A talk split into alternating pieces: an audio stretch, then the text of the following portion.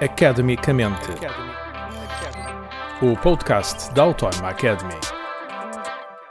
Intervenções assistidas por animais é o tópico deste episódio do Academicamente. Para isso convidamos Pedro Paiva, é o coordenador de uma pós-graduação justamente sobre este tema. Viva Pedro, bem-vindo a este podcast. Muito obrigado pelo convite. Quando falamos em uh, intervenções assistidas por animais, estamos a falar exatamente de quê?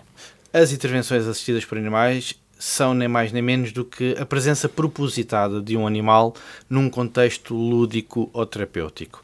E, portanto, depois de identificado este contexto, existe todo um mundo de uhum. intervenção que é desenvolvido através da presença de equipas multidisciplinares para promover uma série de competências uhum. nos utentes que estão uh, a ser seguidos neste contexto de intervenções assistidas por animais. Falou aqui em duas dimensões uh, terapêuticas, já tínhamos ouvido falar muito em animais de, de companhia, sobretudo cães, também cavalos, terapias específicas para problemas com pessoas com algum tipo de problema cognitivo, por exemplo. Uh, mas fala-me também de aspectos lúdicos. Portanto, quando falamos nesta intervenção podemos estar só a falar de uma família que vai passear ao fim de semana e é acompanhada por alguém numa intervenção com animais? Num contexto lúdico e mesmo num contexto terapêutico, pressupõe que existam determinados tipos de protocolos, mesmo que seja apenas num contexto de, de, de, de intervenção lúdica. Portanto, há, Porque, há especialistas. Há especialistas por detrás desta intervenção. Embora o grande especialista, eu diria que é o animal. Porquê? Porque de facto é ele que vai possibilitar que este tipo de intervenção seja diferenciador em relação a tudo aquilo que possa existir. A presença do animal vai ser algo que vai promover vinculação, promover vinculação quer, vinculação quer dizer a ligação entre a pessoa e o animal, não é? Tal e qual. Uhum. Uh, ou seja, o animal vai ser um facilitador, como dizem os técnicos, de setting terapêutico. Claro que estamos a falar num contexto de intervenção em terapia. Em terapia. Quando olhamos para um contexto mais lúdico, a própria presença do animal vai promover uh, uma componente muito emocional e, portanto, na sua essência, o lúdico acabará por dar também lugar ao terapêutico, mas ainda assim o que tem a ver é com as medidas que são exigidas exigidas no contexto lúdico ou profissional, aliás, num contexto terapêutico, que obriga a que estes profissionais tenham uma preparação e tenham protocolos de intervenção completamente distintos. Uhum. Estamos num patamar diferente daquilo que é muito comum, por exemplo, no Japão, que são os cafés com gatos ou também já há um ou outro em Portugal e em Espanha. Estamos então noutro patamar. Há aqui pessoas especializadas em, em, em fazer o acompanhamento de, eh, destes artistas que são os animais, mas ligá-los às pessoas. Nem mais. Ou seja, nestes cafés que disse muito bem identificou, existe de facto a, a, a ligação lúdica, a promoção do bem-estar eh, num processo bilateral, porque de facto quem, quem cuida destes animais também promove a proteção e a salvaguarda do bem-estar destes animais. Quando nós olhamos para um contexto contexto terapêutico, terapêutico. pressupõe a intervenção de especialidade uhum. de, em diversos contextos. Contextos estes que estão interligados com a medicina humana, a psicologia, a, a contexto judicial, contexto educacional, onde a presença do cão com os técnicos especializados tem objetivos muito uh, claros, que é, uhum. que é uh, promover competências no âmbito destes especialistas. Uh, Pedro, vamos então fechar aqui a nossa conversa neste contexto terapêutico. no começo da nossa conversa falou numa intervenção multidisciplinar, portanto, eu acredito que quando uh, juntamos uma pessoa que precisa de terapia, um animal e um especialista, se calhar não é só um especialista, há mais do que um. Há um que estará presente perto do animal, mas isto é, envolve uma abordagem multidisciplinar. Suponho bem, certo? Tal e qual. Ou seja, esta equipe é composta por vários especialistas e, num sentido uma, uma, aqui um, um, paralelismo prático que é, se estivermos num contexto de educação, portanto, o nosso, diria que o nosso utente vai ser uma criança que está a desenvolver competências escolares, académicas, naturalmente que há outras competências que são promovidas paralelamente, o que é que obriga, uh, num contexto de intervenção, num contexto escolar, obriga a que esteja um professor, uh, que é de facto quem vai promover e identificar as necessidades que são e as competências que são a ser desenvolvidas com aquela criança e que esteja também um técnico devidamente habilitado para que este técnico possibilite o recurso ao cão. Diria eu, é um monitor especializado em comportamento canino. Uhum. E, portanto, é toda esta equipa que faz esta multidisciplinaridade. Por norma, neste contexto escolar, peço desculpa, sim, sim. os pais também fazem parte, parte. deste grupo Deve de ser trabalho. uma delícia para os pais sim. ver esse, essa envolvência, esse progresso, deve, deve haver desenvolvimento. Uh, falou-me aqui em duas ou três coisas que me deixaram cheio de curiosidade. Vamos arrumar ideias e resolver uma de cada vez.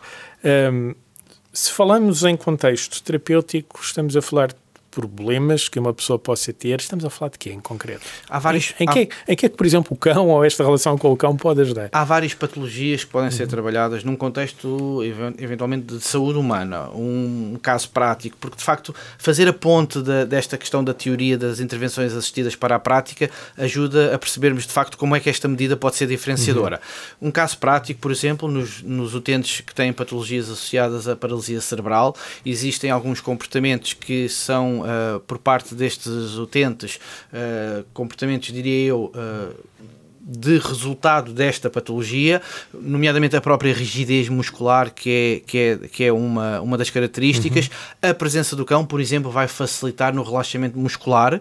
Porquê? Porque a tal vinculação que é estabelecida e o facto de eles quererem, por exemplo, acariciar o animal, vai promover um e relaxamento muscular. Liberta hormonas de bem-estar, seguramente. Exatamente, associadas, associadas à ocitocina uhum. e, e outras hormonas de bem-estar. Aquilo que, por exemplo, o fisioterapeuta vai fazer é aproveitar este relaxamento relaxamento muscular para trabalhar numa é altura componente certa, então, para, para trabalhar numa componente de fisioterapia, por exemplo, uhum. com este utente de paralisia cerebral. Quem diz o fisioterapeuta, diz o terapeuta ocupacional, ou seja, numa primeira intervenção pretende-se que a vinculação que é estabelecida entre o animal, estamos a falar do cão, mas naturalmente há outros animais presentes nas intervenções assistidas, ah, mas aquilo que se pretende é que esta ligação que o animal estabelece com o utente permita de facto criar um conjunto de hormonas de bem-estar que vão promover alterações corporais, alterações no comportamento e que depois os técnicos especializados aproveitem. Vão aumentar a predisposição então para essa é, para, para é, uma segunda linha é a tal terapia, melhoria do setting assim. terapêutico. Uhum. E, ia lhe perguntar o que era esse palavrão que usou há pouco, penso que agora explico é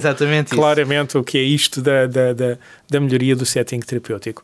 Uh, falou em cães e outros animais. Uh, já ouvi falar de cavalos e de gatos. Uh, isto a bicharada toda pode ajudar, ou há alguns animais, enfim, mais indicados que outros. A, a, intervenção assistida por animais pressupõe a presença de qualquer animal. Ainda assim, o cão e o cavalo são, de facto, animais mais presentes neste tipo de medida.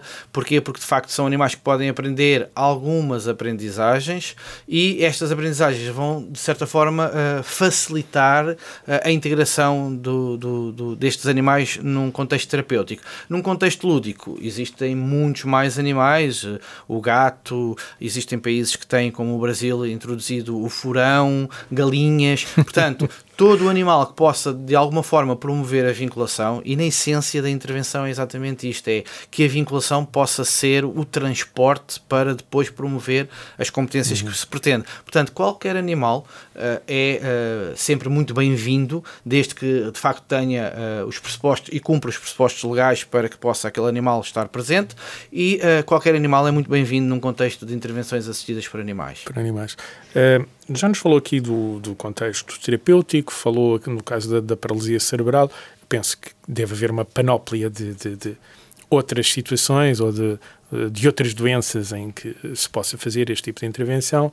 Falou também no contexto familiar, lúdico, neste caso, uh, será mais a diversão, uh, mas há pouco falou-me em contexto escolar. Fiquei uh, curioso. Uh, normalmente, que se fala de contexto escolar aqui nesta relação uh, de intervenção assistida por animais, estamos a falar de quê?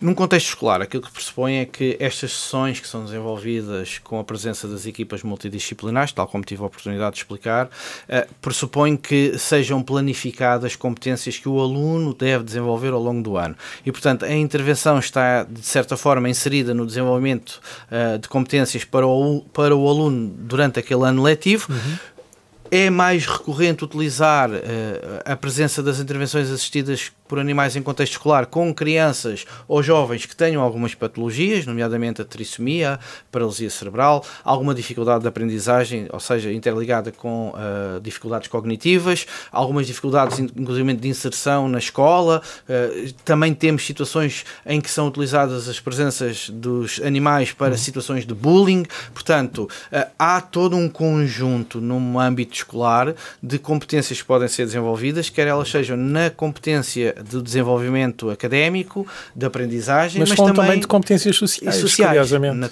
Exatamente. Então, os bichos podem nos ajudar a melhorar as nossas competências sociais. Sim, mas uh, sempre com uh, este detalhe fundamental que é a presença da equipa multidisciplinar, da presença dos técnicos especialistas no âmbito de cada contexto, para que eles sim saibam como, uh, de alguma forma, potenciar a competência que pretendem desenvolver nos utentes através da presença do animal. Uhum. Uh, no começo desta nossa conversa, Pedro, eu expliquei que coordena uma pós-graduação justamente na Autónoma Academy em uh, intervenção assistida por, por animais. Acho que já percebemos, grosso modo, o que é isto desta intervenção uh, e o que é o setting terapêutico por aí fora. Quem é que são as pessoas que procuram esta pós-graduação? Esta pós-graduação, ela, ela de facto é diferenciadora porque pode abranger um grande número de pessoas que a procuram. Isto porquê? Porque, para já, existe um, uma enorme curiosidade em torno desta pós-graduação uh, e das intervenções assistidas. Isto porquê? Porque, de facto, não é, embora em muitos países uh, as intervenções assistidas já estão uh, muito enraizadas e a presença do animal em determinados contextos está, em Portugal ainda temos aqui um caminho a fazer. E, portanto, há um leque muito grande de pessoas que procuram, nomeadamente uh, médicos, enfermeiros, advogados, uh, inclusive até juízes, porque pode ser o, esta medida também pode ser utilizada num contexto de justiça e, portanto, uh, e também muito direcionada para quem procura o treino, o comportamento do animal, porque acima de tudo há um detalhe, eu diria não é um detalhe, é um por maior, que todo este programa de formação também deve salvaguardar e tem que salvaguardar o bem-estar do animal do próprio animal. Ainda há pouco até falou que uh, uh, um mesmo por motivações lúdicas, como nos cafés, eh, há sempre organizações que acabam por promover, ter em primeira linha, ok, proporcionar um bom momento aos humanos, mas sempre com esse, esse cuidado, não é? Essa filosofia de salvaguardar os animais, promover também o bem-estar dos animais. Sim, e daí também, também esta formação ser muito procurada por médicos veterinários, auxiliares de veterinária, portanto, todas estas especialidades que estão interligadas ao bem-estar animal, porque é fundamental que não se instrumentalize o animal descurando o seu bem-estar para promover competências no ser humano. E, portanto, daí eu dizer que ela é efetivamente muito abrangente. Então tem que juntar o melhor de dois mundos, digamos é, assim. É o melhor de dois mundos para garantirmos que realmente uh, a presença do animal vai promover uh, um, um inúmero número de competências para os utentes, mas ao mesmo tempo criamos todos os protocolos que nos permitem assegurar a proteção e o bem-estar do animal, do, do próprio animal. To, em todo este processo. Uh, uh, fico curioso por, por, por, perceber isto um pouco melhor. De onde é que nascem os especialistas, chamou-lhes há pouco monitores, nascem de onde? Onde é que eh, vamos formar, além desta pós-graduação, onde é que vamos formar pessoas, de onde é que nascem estas pessoas que se dedicam a ligar um animal a um humano para proporcionar bem-estar a ambos? Sabemos que em primeira linha, provavelmente, ao, ao humano, não é? Sim, ou seja, nós nesta, nesta formação podemos, de facto, uh, uh, abordar a, forma, a formação num contexto em que diria que abríamos a porta para que psicólogos, ah, professores, fisioterapeutas, todo este conjunto de profissionais que existe em torno do desenvolvimento de competências e do bem-estar humano possam aprender de facto como é que o cão potencia, neste caso em concreto, porque ela é direcionada para o cão, possam aprender como é que o cão promove ah, de facto todas estas competências específicas de cada um é deles. É preciso saber dessas mas potencialidades. Depois é? é preciso que, é, existir aquela pessoa que de facto está, uh, diria eu, responsável por assegurar a aprendizagem do animal e por assegurar o bem-estar do animal. E, portanto, é daqui que nasce a formação e a necessidade da formação de monitores de treino canino ou monitores de comportamento animal. Hum. Pedro Paiva, muito obrigado por ter vindo aqui ajudar-nos a abrir esta janela para perceber então eh, como é que nos podemos relacionar desta forma monitorizada, profissional, criar esta relação, este vínculo entre humanos e animais. Obrigado pelo tempo que pôde despender para nos vir explicar isto. Eu é que agradeço o convite. Muito obrigado. Academicamente. Este programa foi gravado nos estúdios da Universidade Autónoma de Lisboa.